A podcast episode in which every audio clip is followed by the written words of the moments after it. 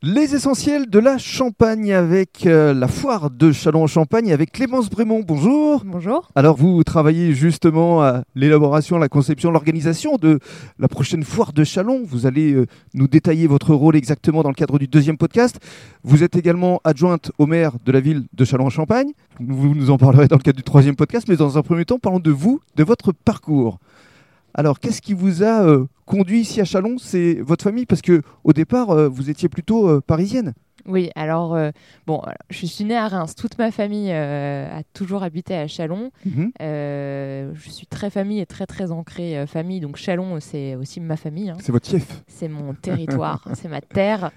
Donc, oui, j'ai grandi à Chalon. J'ai euh, commencé mes études euh, à Reims. Et puis après, euh, je suis partie euh, pendant 10 ans à Paris. À Paris, donc vous avez été d'abord dans l'enseignement. Vous avez travaillé également avec Valérie Pécresse?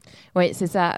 En fait, j'ai commencé par une licence de lettres modernes à la fac à Reims. Je voulais euh, au tout tout début euh, être prof, donc euh, j'ai poursuivi par un master enseignement, là cette fois-ci à la Sorbonne.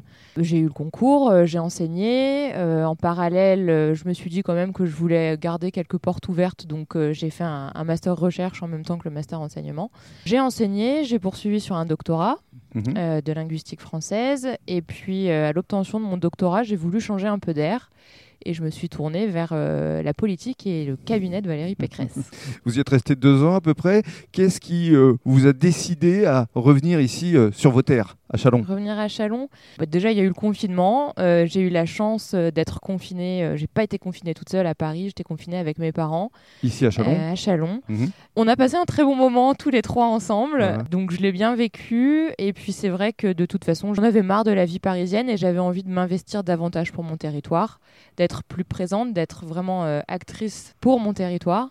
Et donc euh, j'ai fait le choix de, de quitter Paris et, et de revenir m'investir pleinement ici. Et vous avez souhaité intégrer euh, l'équipe de Bruno Forget pour la foire de Chalon. Alors j'ai eu la chance que Bruno me tende la main en fait et me propose de travailler avec lui et pour lui.